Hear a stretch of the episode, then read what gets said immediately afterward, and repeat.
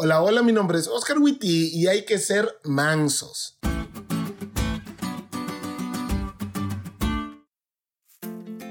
En Honduras tenemos una frase que reza así, hay que ser mansos, pero no mensos.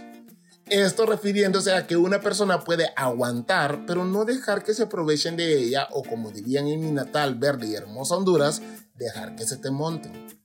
Claro, esto parece ser cierto e incluso tener un poco de razón hasta que vamos a la Biblia. Ustedes han oído que se dijo, ama a tu prójimo y odia a tu enemigo.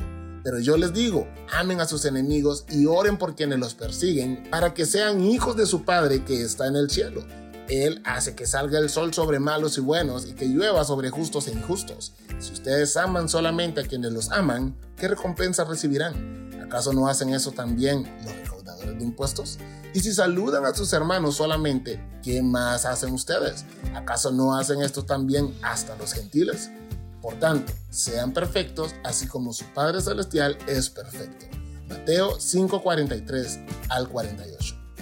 Desde la perspectiva de Dios, los mansos no son mensos, son perfectos. Porque ser perfecto a los ojos de Dios es amar al adversario y esto requiere ser manso de corazón, algo que solo Dios nos puede dar.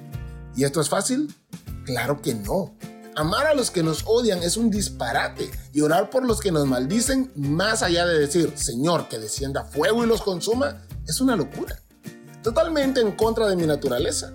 Pero es posible, porque si como cristianos nuestro objetivo es ser como Jesús, entonces orar por aquellos que están llevándote a la misma cruz es lo que debes hacer.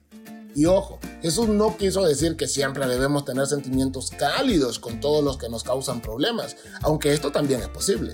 Fundamentalmente, el amor por nuestros enemigos no pretende ser un sentimiento que tengamos por ellos, sino acciones específicas hacia ellos que revelen cuidado y consideración, tal como Jesús lo hace con nosotros.